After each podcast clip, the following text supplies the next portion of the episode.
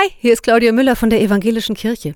Ich liebe ja die Vorfreude auf Weihnachten und trotzdem ist mir der Trubel in der Adventszeit manchmal zu viel.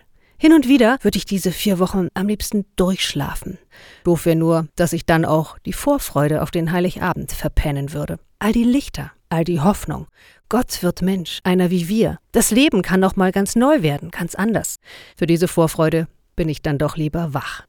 Was mir hilft im Trubel sind so Adventsinselchen. Ein kleines Date zum Beispiel mit meinem Mann für ein Viertelstündchen am Adventskranz. Tee, Kaffee, Kekse, ein Adventslied singen oder anhören. Ach, schön.